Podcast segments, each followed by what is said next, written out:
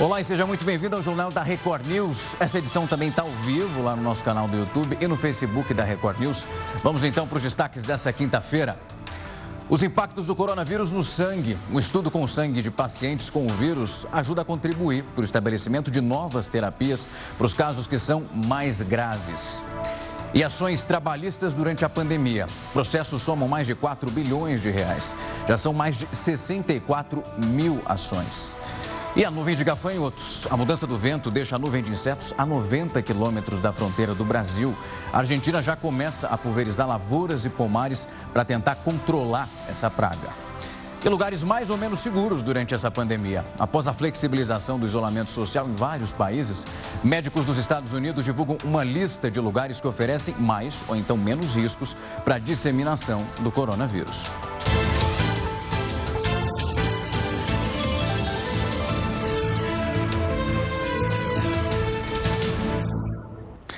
A gente vai abrir essa edição falando que um novo estudo está apontando que o clima frio e seco acaba agravando os sintomas da Covid-19. Você vai entender exatamente agora o porquê durante a reportagem.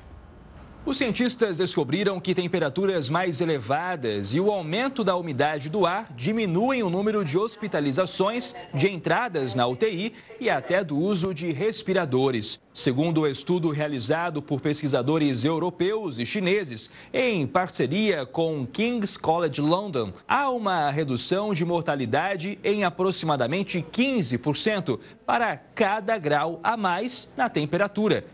Os pesquisadores afirmam que o aquecimento interno do corpo durante o inverno pode facilitar a infecção pelo coronavírus. Isso porque há um ressecamento da barreira protetora do nariz e das vias aéreas. O ar seco provocado por aparelhos de ar-condicionado também contribui para o aumento na propagação do vírus. A pesquisa analisou os dados de quase 7 mil pacientes internados com Covid-19 na China e na Europa além dos sintomas relatados por usuários britânicos, a um aplicativo. A pesquisa ainda não passou por revisão de outros especialistas, mas seus realizadores explicam que a descoberta do papel da sazonalidade na transmissão e na severidade da doença pode auxiliar na tomada de decisões para combater o vírus. A Caixa Econômica Federal divulgou um calendário para que os beneficiários do auxílio emergencial que tiveram as contas bloqueadas por aquela suspeita de fraude que compareçam às agências para regularizar tudo. Isso aconteceu depois de dias aí em filas em agências para resolver essa situação. De acordo com o banco, entre essas milhares de contas que foram bloqueadas, em 51% dos casos, que é bastante coisa, essa medida foi por suspeita de fraude do benefício. A gente estava se aproveitando.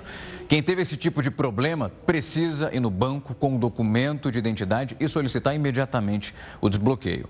O beneficiário só pode ir para a agência no dia autorizado pelo calendário, que vai ter como base o mês do seu nascimento. Amanhã, por exemplo, vão ser atendidos aqueles que nasceram em janeiro, fevereiro ou então março. Depois, na sequência, vem abril e maio. O calendário completo ele pode ser consultado no site da Caixa. Faz sua consulta corretamente com calma para não pegar fila e ficar longe aí do coronavírus. E agora tem um aviso importante para você que acompanha o Jornal da Record News. Nosso número de WhatsApp, ele mudou. Se você então quiser dar uma sugestão para a gente, manda um oi para o número que vai aparecer já na sua tela, 3300-5555. Vou repetir, 3300-5555. Vão aparecer lá algumas opções de jornais. Para falar especificamente com a equipe do Jornal da Record News, coloca a opção 4. E aí é só escrever a sua sugestão, continuar participando, manda, que a gente está lendo tudo que vocês estão encaminhando e vai aprimorando aí o jornal com o seu auxílio de casa. O Panamá decidiu prorrogar o prazo para poder reabrir as fronteiras. O país não vai receber os voos internacionais até o dia 21 de agosto. E outros países já começaram a abrir para os estrangeiros. Você vai ver quais as regras para nós brasileiros, caso a gente queira fazer alguma viagenzinha aí.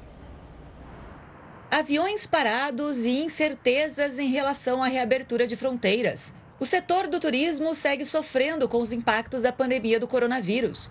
De acordo com a Agência Nacional de Aviação Civil, a oferta caiu 89,3% no mês passado em relação a junho de 2019. Esse é o resultado das restrições de alguns países aos viajantes brasileiros. Os Estados Unidos, por exemplo, seguem proibindo a entrada de pessoas que tenham passado pelo Brasil nos últimos 14 dias, com exceção de cidadãos americanos, residentes e seus familiares. O Panamá também fechou suas fronteiras. É lá que fica o Aeroporto Internacional Tocumen. centro de conexões para inúmeros destinos.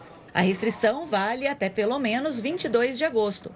Na União Europeia, os brasileiros seguem fora da lista de viajantes que podem entrar. Além das fronteiras fechadas, as exigências são outro desafio como o Reino Unido e a Irlanda, que impõem quarentena de 14 dias para os viajantes. A regra pode acabar inviabilizando as viagens de turismo. Já os Emirados Árabes pedem testes do tipo RT-PCR, aqueles feitos com hastes nas narinas, para descobrir se a pessoa está infectada ou não.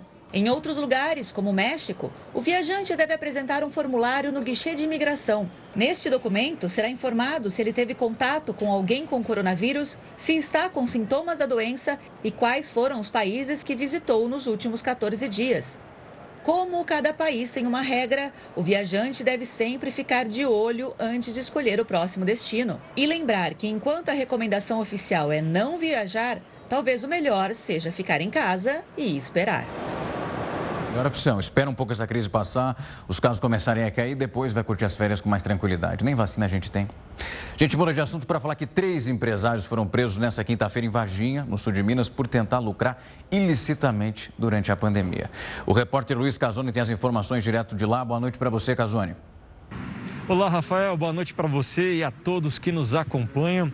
Os empresários são suspeitos de se aproveitar desse período para vender insumos hospitalares de baixa qualidade para prefeituras em Minas e em outros cinco estados.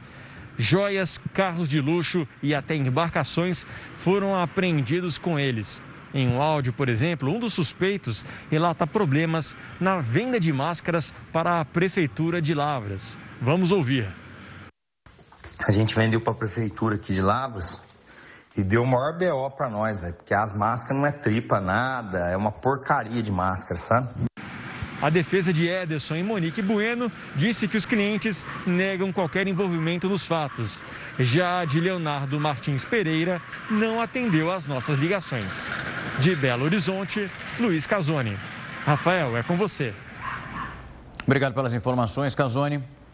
Já o ex-governador de São Paulo, Geraldo Alckmin, foi denunciado nesta quinta-feira por falsidade ideológica eleitoral, corrupção passiva e lavagem de dinheiro. Essa denúncia apresentada à Justiça pelo Ministério Público Eleitoral está apontando que ele recebeu mais de 11 milhões em doações não contabilizadas da Odebrecht durante as eleições de 2010 e também 2014, quando a Alckmin foi eleito e reeleito para o Palácio dos Bandeirantes. A defesa de Alckmin lamenta a denúncia e diz que ele não praticou qualquer ato que seja ilícito. Os protestos contra o racismo lá em Portland, nos Estados Unidos, se tornaram bem violentos e estão deixando um rastro de destruição. A gente vai ao vivo, direto com a correspondente Evelyn Bastos, para falar sobre a situação dos agentes federais que estão na cidade para tentar manter a segurança. É isso mesmo, Evelyn? Boa noite para você. Oi, Rafael, muito boa noite para você, boa noite a todos. Eles estão sim, viu? Foram enviados pelo presidente Donald Trump para reprimir a onda de violência que tomou conta da cidade. Na última noite, novos confrontos voltaram a acontecer e dessa vez até o prefeito da cidade acabou sendo atingido por uma bomba de gás lacrimogênio que foi disparada pelos policiais. Apesar do susto, ele passa bem. Os agentes federais disseram que disparos não letais foram feitos porque a população tentou invadir um tribunal da cidade. Segundo autoridades locais, vândalos estão invadindo, se infiltrando nessas manifestações contra o racismo para provocar destruição. Rafael. Obrigado pelas informações, Evelyn. Só uma última informação. Essa semana mesmo o presidente Trump já tinha dito que iria encaminhar essas tropas para lá para tentar controlar as manifestações que tinham ficado cada vez mais violentas. Essa ação que faz parte de uma tentativa de reeleição dele, que permanece acontecendo pelo menos enquanto não se normalizar todo o cenário nos Estados Unidos.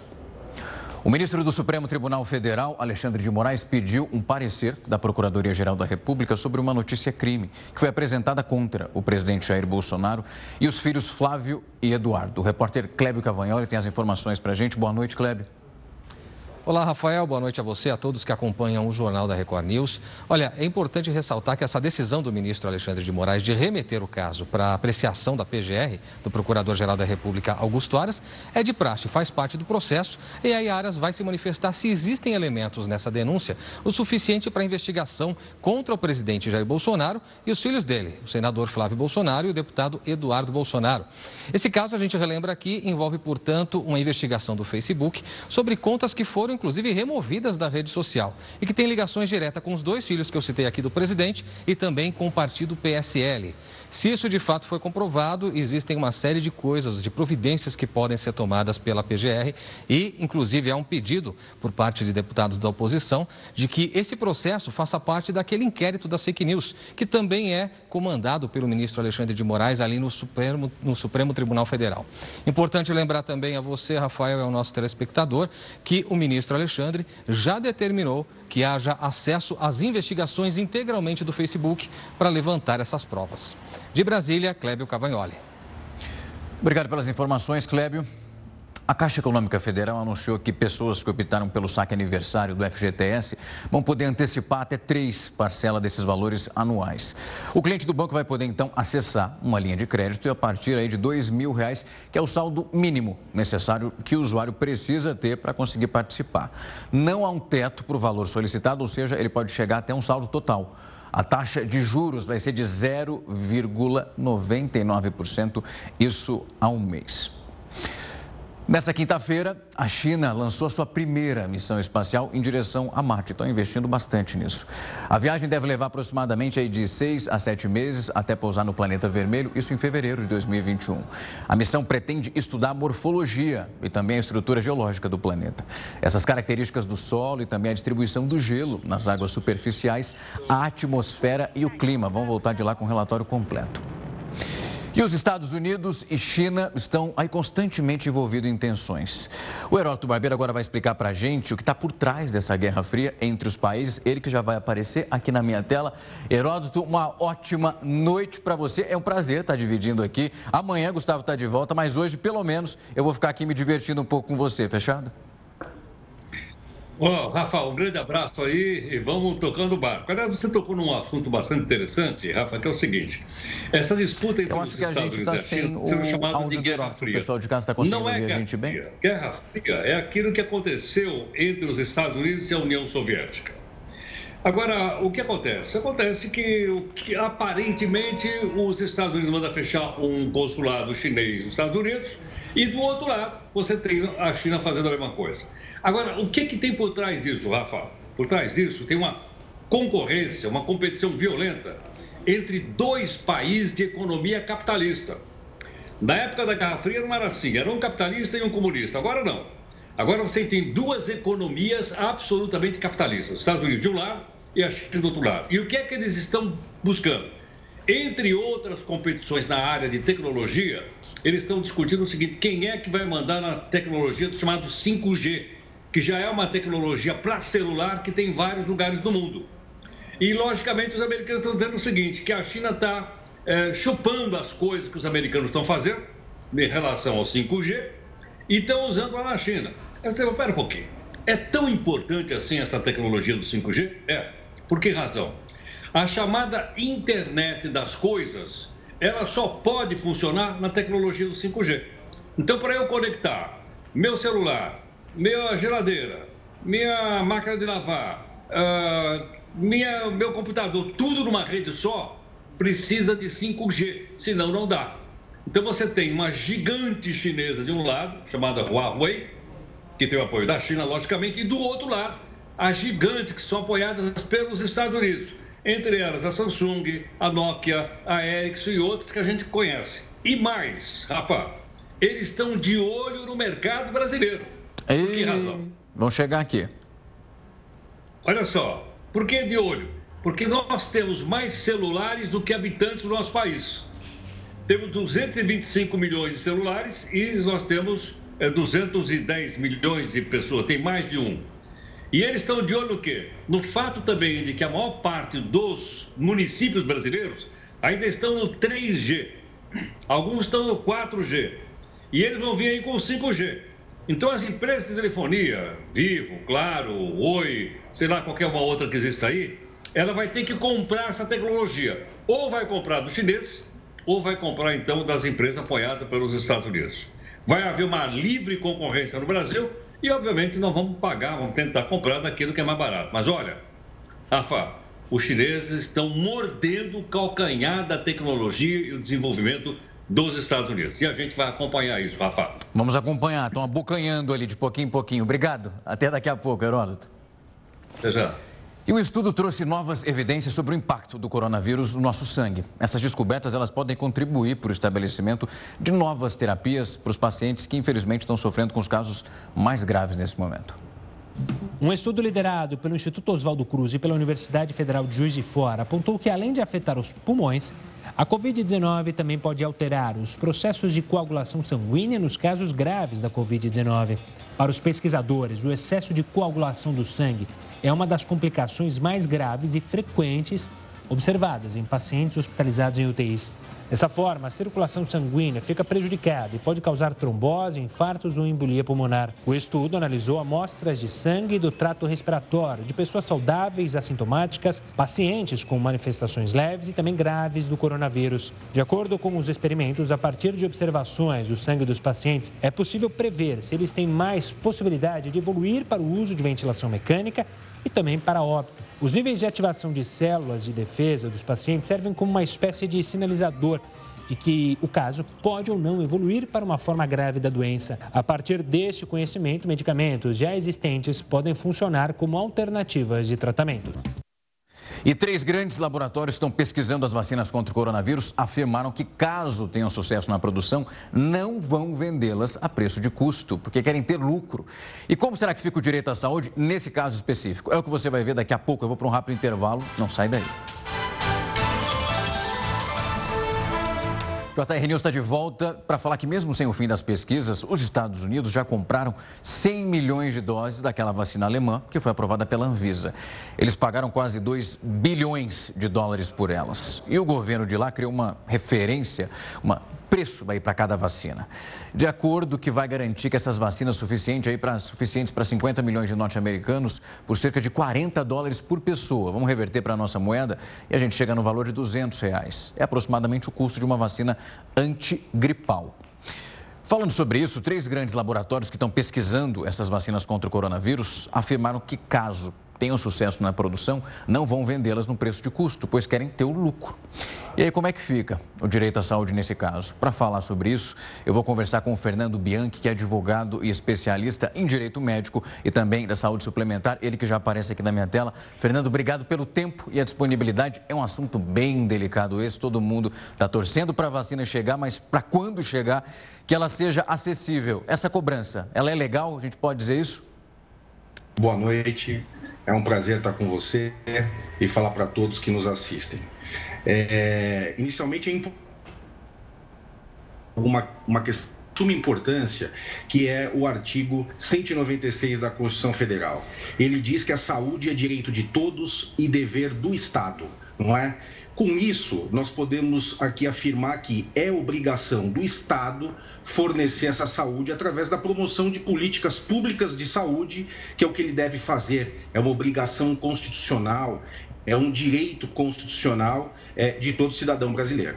A questão que se coloca é o laboratório, é, as farmacêuticas, elas podem é, é aferir lucro sobre isso? Eu digo para você que sim, que podem, né? É, realmente essa discussão ela está bastante é, aquecida nos Estados Unidos. E lá, falando um pouco de Unidos, nós poderíamos dizer o seguinte, que depende do acordo, né? Existe até acordos governamentais que o governo colocou bastante dinheiro nas pesquisas, mas nem por isso é obrigado essas indústrias farmacêuticas a passar preço de custo.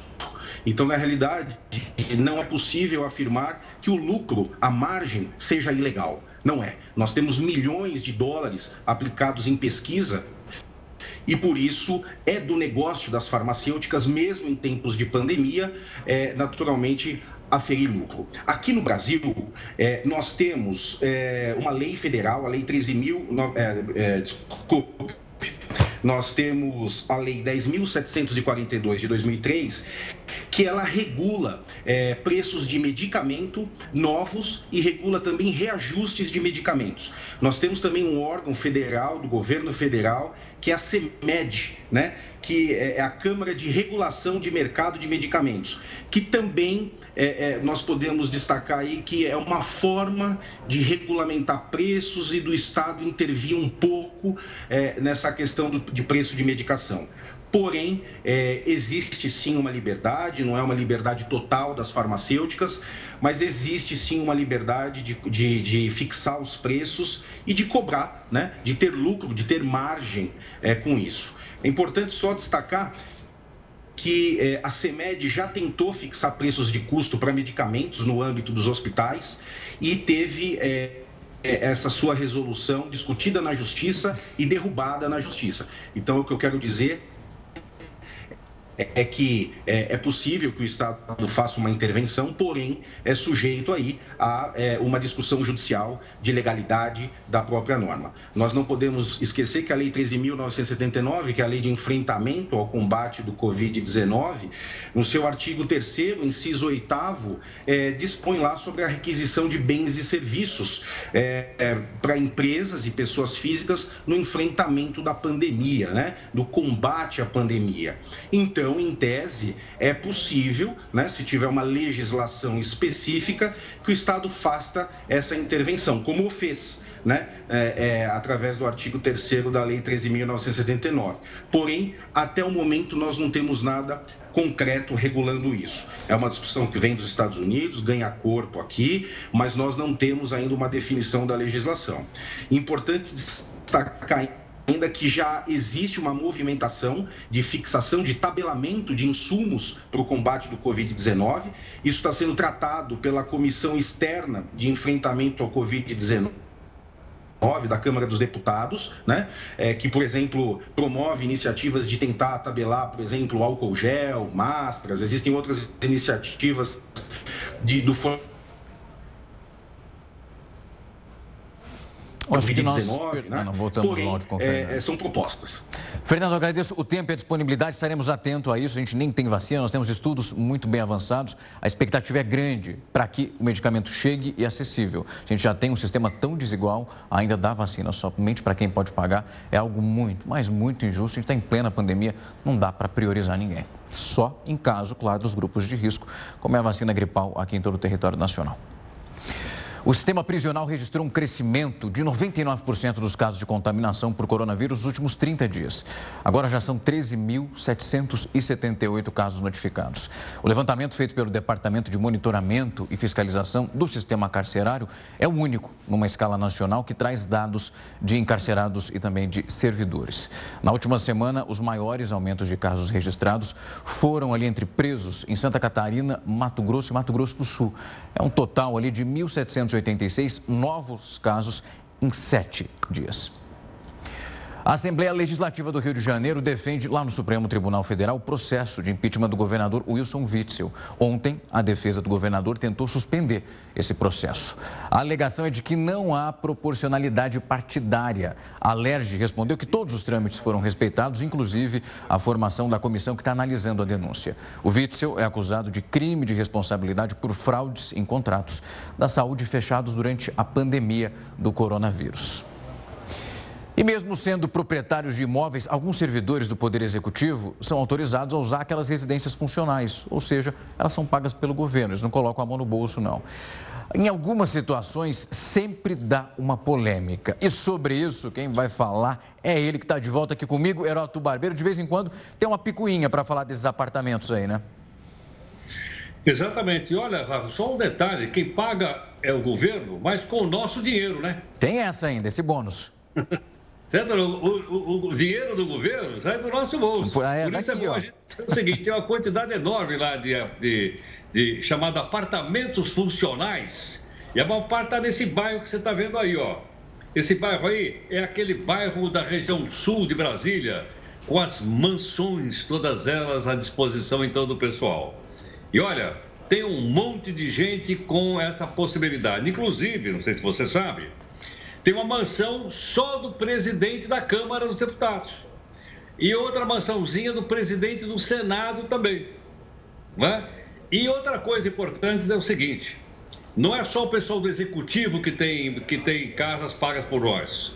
Vamos lembrar o seguinte: dá uma olhada só. No portal da transparência, qualquer um pode entrar lá e olhar.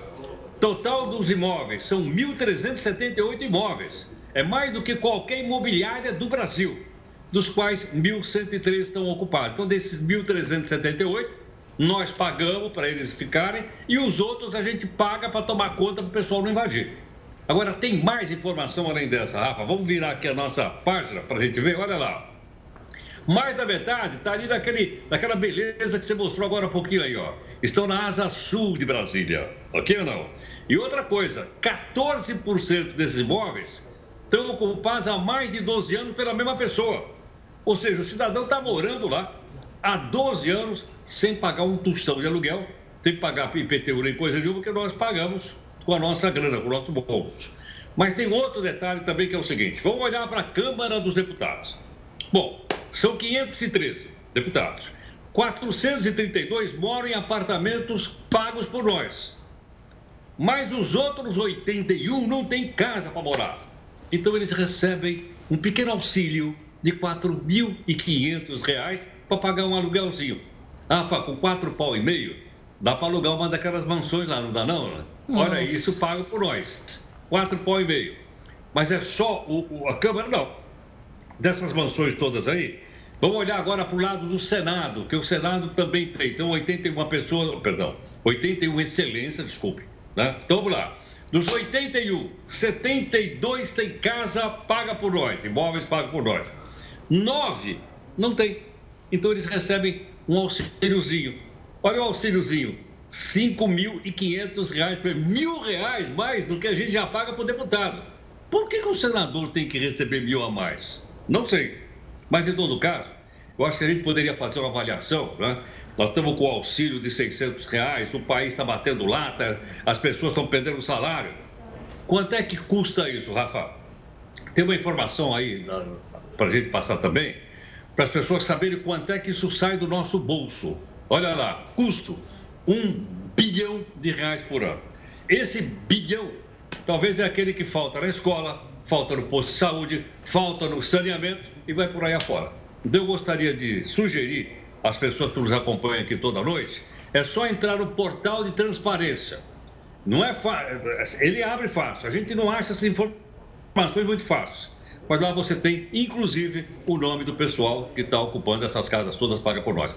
Nós temos que olhar. Afinal, Rafa, como eu disse e tenho batido aqui toda noite, isso sai do nosso bolso através dos impostos que nós pagamos. Que tal uma casinha dessa, hein, Rafa? Eu ia aceitar, viu? Mas uh, será que bate de vez em quando peso na consciência? É muito auxílio, Heródoto. É auxílio atrás de auxílio. Estão contabilizando auxílio demais, viu? Daqui a pouco a gente está de volta para saber a sua opinião sobre esse auxílio aí. Será que vai querer também um? E após essa flexibilização do isolamento social em vários países, médicos dos Estados Unidos divulgaram uma lista que oferecem mais ou menos riscos aí. São lugares específicos onde a disseminação está alta ou então está baixa do coronavírus. Se você quer saber quanto está seguro no shopping, no parque ou então no supermercado, espera um pouquinho, eu volto em 30 segundos. Falei que era rápido, 30 segundos, estou de volta. O desembargador Eduardo Siqueira, que ofendeu um guarda no momento em que ele caminhava sem máscara por uma praia, divulgou uma nota pedindo desculpas ao agente, afirmando que se exaltou de maneira desmedida.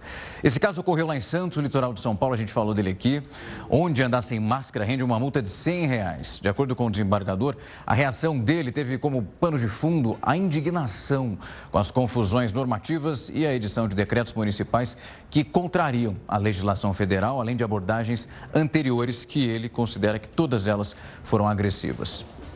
A Argentina começou a pulverizar as lavouras e os pomares para tentar controlar a nuvem de gafanhotos que pode ainda chegar aqui no Brasil. Com essa mudança na direção dos ventos, a nuvem de gafanhotos está ali a 100 quilômetros do Brasil. Não é tão longe isso não. Técnicos argentinos já aplicaram os inseticidas por via terrestre na cidade de Federación, bem perto ali do Uruguai. A cidade gaúcha mais próxima dessa região é Barra do Quarai. Essa é a mesma nuvem que se aproximou lá do Rio Grande do Sul no mês de maio. E para ajudar nesse possível combate aos gafanhotos, o governo do estado deve publicar ainda hoje um plano de emergência e o Ministério da Agricultura também liberou 600 mil reais para ajudar no combate. Caso essa nuvem entre no território brasileiro, o prejuízo para os produtores pode passar de mais de um milhão de reais por dia. É, já está difícil ainda gastar essa grana com uma nuvem de gafanhotos. As ações trabalhistas durante essa pandemia já chegaram a mais de 4 bilhões de reais. É outra grana. O Heródoto está de volta com mais informações desse assunto. É ação atrás de ação, hein, Heródoto? Pois é, olha, Rafa, é, a impressão que eu estou tendo é o seguinte: a recuperação vai ser na forma de V e não na forma de U, quando ela demora muito tempo. Mas, ao mesmo tempo, você, além dessa notícia que eu suponho que seja boa e é boa para o país como um todo, há outras coisas que nos preocupam. Por exemplo, numa situação como essa, em que muitas pessoas foram demitidas, o volume de ações trabalhistas aumentou muito. Para mim é surpresa, inclusive. Nós temos aqui alguns números para mostrar para o pessoal, não é? a quantidade de ações que deram entrada na Justiça do Trabalho. A gente vai mostrar então esses números aí agora para que a gente possa avaliar. O pessoal bateu na porta da Justiça do Trabalho, vamos lá. Olha só, são 64 mil novas ações trabalhistas circulando no país. Valor total dessas ações, 4 bilhões de reais que as pessoas dizem que têm direito a receber, as empresas dizem que não. Por esse motivo, então, vai para o confronto nas ações trabalhistas. Não há, não há uma, uma ação. Bom, é muito ou é pouco? Olha, a pandemia, olha o que a pandemia faz na economia do país que a gente não entende. A economia fez aumentar em 451% o número de ações trabalhistas nos fóruns trabalhistas espalhados pelo país. Média de uma ação para outra, de uma para outra, em média, o pessoal está pedindo 62 mil reais, um pelo outro. Alguns estão pedindo mais, outros estão pedindo menos, mas o pessoal está batendo na porta. Agora veja o seguinte: está batendo na porta de quem? do pessoal que está aberto e do pessoal que está fechado. Olha o que aconteceu aí. A pandemia, ela, ela, ela, ela destruiu, em primeiro lugar, a indústria, boa parte da indústria se perdeu. A segunda parte é o comércio e a terceira parte são as empresas de administração. Então, nesta ordem, foi o efeito maior da pandemia, fechando o número maior de empresas de comércio e de administração. Só para a gente ter uma ideia do número, a gente tem aqui um percentual fácil da gente poder entender. Né? Olha lá, Veja só, de cada 10 empresas, 4 fecharam. Fechamento. De cada 10 empresas, 4 fecharam, não vão abrir mais. Ou seja, o prejuízo aí é de 1 bilhão e 300 milhões de reais. Haja vista que empresa fechada não dá emprego, não dando emprego as pessoas ficam numa situação é, bastante difícil. Último dado divulgado pelo IBGE. Nós estamos ainda com desemprego de 12,4%. É muito, é muito. Nós temos aproximadamente 12 milhões de pessoas sem emprego no nosso país. É uma das taxas mais altas que nós tivemos, provocada pela pandemia. A pandemia aprofundou isso, já vinha havido desemprego, ela aprofundou, mas infelizmente é a realidade com a qual nós temos que viver. Então é bom a gente contar essas coisas também, para as pessoas terem uma ideia geral. Estamos torcendo para melhorar? Sim. Estamos torcendo para recuperar rapidamente? Sim. Mas, infelizmente, a realidade ainda é essa e a gente precisa tomar conhecimento dela, ainda que, seja, que sejam dados dolorosos, especialmente o que diz respeito ao desemprego. São é muito, mas bem dolorosos, Heródoto. 12 milhões, esse número já era alto, a expectativa era de uma melhora para esse ano. A pandemia veio e jogou um balde de água fria. Mas amanhã eu não vou estar por aqui, mas Gustavo vai estar de volta. Eu agradeço aí o tempo e a disponibilidade para falar comigo hoje. Até. Um grande abraço. Outro para você aí, até. E os divórcios cresceram quase 19% aqui no Brasil durante a pandemia do coronavírus. Notícia não é tão boa assim, não. Agora é possível, só que tem um pouco de facilidade para isso. Você vai lá no cartório, mas sem ir pessoalmente. Você vai no site, fazer tudo online. Você vai entender mais sobre esse assunto no próximo bloco. Até daqui a pouco. O Jornal da Record News está de volta para falar que os divórcios cresceram 19% no Brasil só durante a pandemia do coronavírus. Agora é possível realizar esse ato online pelos cartórios, tudo na comodidade da sua casa. E para falar sobre esse assunto, eu vou conversar com o Andrei Guimarães, ele que é diretor do Colégio Notarial do Brasil, que já aparece aqui. Obrigado pelo tempo e a disponibilidade para tocar nesse assunto. E já vou lançar minha primeira pergunta. Esse ato online está facilitando o trabalho de quem cansou de ficar ali com o ex-amor Então, Rafael, realmente, né? nós temos essa facilitação no momento. Uh, ninguém deseja o divórcio de ninguém, mas eh, ele sendo inevitável, essa facilidade de fazer esse divórcio em casa, utilizando uma plataforma eh, lançada há cerca de dois meses pelo Colégio Notarial do Brasil, Conselho Federal, após uma autorização do Conselho Nacional de Justiça, nós temos essa possibilidade de fazer não só o divórcio, como os outros atos notariais, como escrituras públicas de compra e venda, doação, testamento, eh, tudo isso dentro de sua casa, até mesmo através do seu celular, eh, feito uma videoconferência e, e gravada essa videoconferência e assinado com um certificado digital. André, eu estava acompanhando que nesse período, fazendo um levantamento desse primeiro mês, foram mais de 5 mil casos, o que é um aumento. A gente fala do mesmo período, só que lá de 2019, é isso mesmo? Isso mesmo. É, nós tivemos o, um aumento. Primeiro, um aumento foi a utilização dessa plataforma, foi um sucesso, ela foi rapidamente assimilada pela população. Tivemos mais de 5 mil atos praticados nessa plataforma. Mas nós também tivemos um aumento de 18,7% de maio a junho com, nos casos de divórcio e de quase 2% em relação ao ano passado.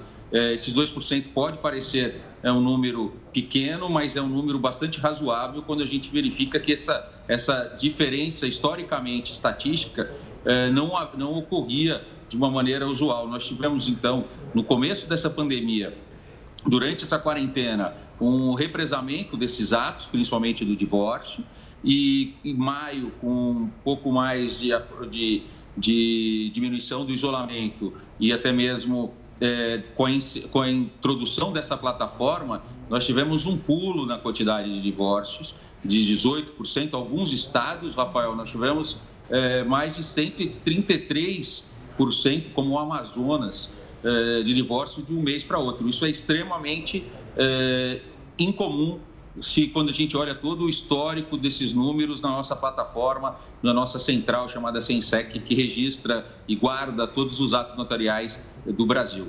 André, eu estava vendo realmente, o Amazonas ali está no topo dessa lista, se eu não me engano, os números realmente cresceram muito por lá.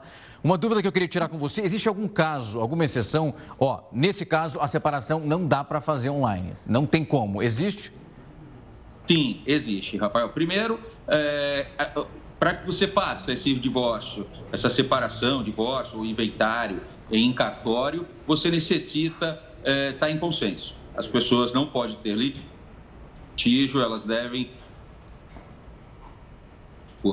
Não, o casal não pode ter filho menor ou incapazes, e assim como é, elas devem importar, neste caso especificamente, do ato online remoto, um certificado digital ou um certificado notarial, uma assinatura digital notarial ou um certificado digital ICP Brasil, que é bastante já comum no Brasil, para que ela faça o arremate, a assinatura final daquele ato dela de divórcio, para depois receber o traslado que eu considerando realmente elas divorciado com o seu registro no registro civil.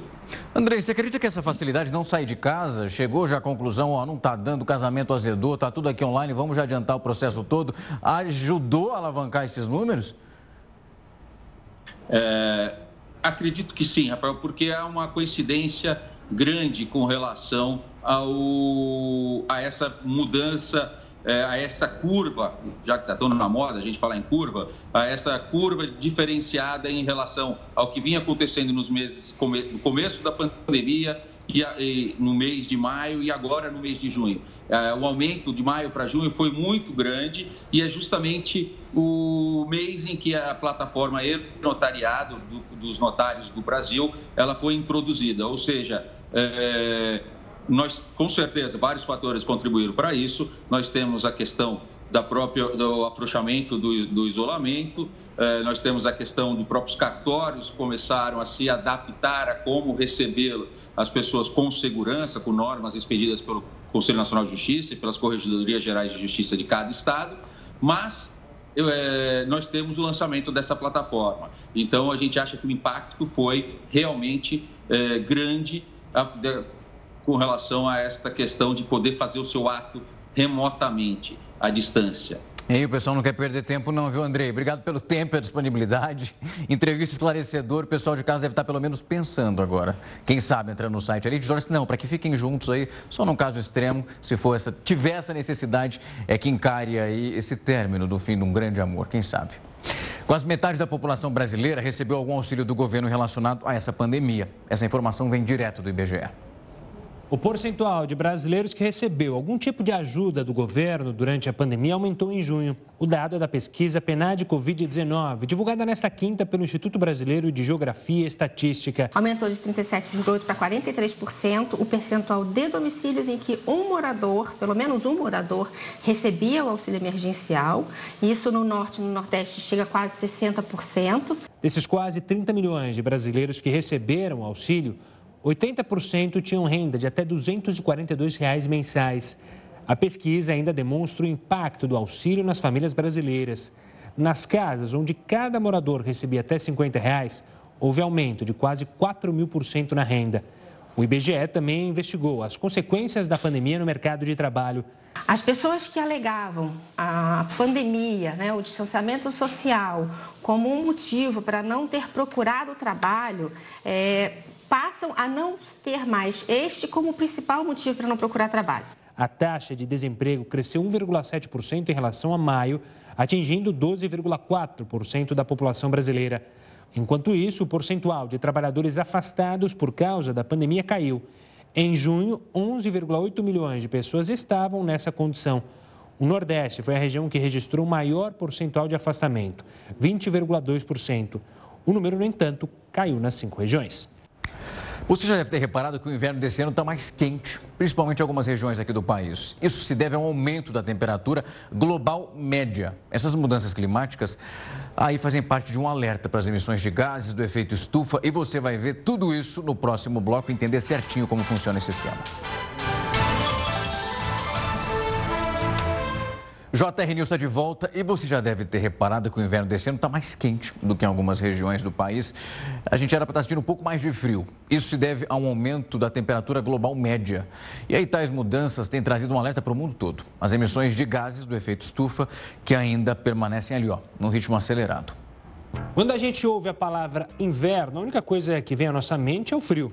Mas parece que em algumas regiões do país esse frio ainda não chegou. Vários estudos feitos no mundo todo afirmaram que o aumento das temperaturas ia se limitar a 2 graus Celsius e meio até este ano. Mas um estudo recente realizado com o apoio do Programa Mundial de Pesquisa Climática revela que as emissões de gases do efeito estufa continuaram no mesmo ritmo. Até agora, a temperatura média do globo terrestre já aumentou cerca de 1,2 graus. A pesquisa ainda mostra como a Terra aquece à medida que o CO2 aumenta na atmosfera e confirma que nos próximos anos o mundo deve presenciar um aumento no nível do mar e outros impactos climáticos extremos. O Jornal da Record News vai ficando por aqui. Logo na sequência tem Gustavo Toledo com Hora News, edição das 10. Uma ótima noite para você.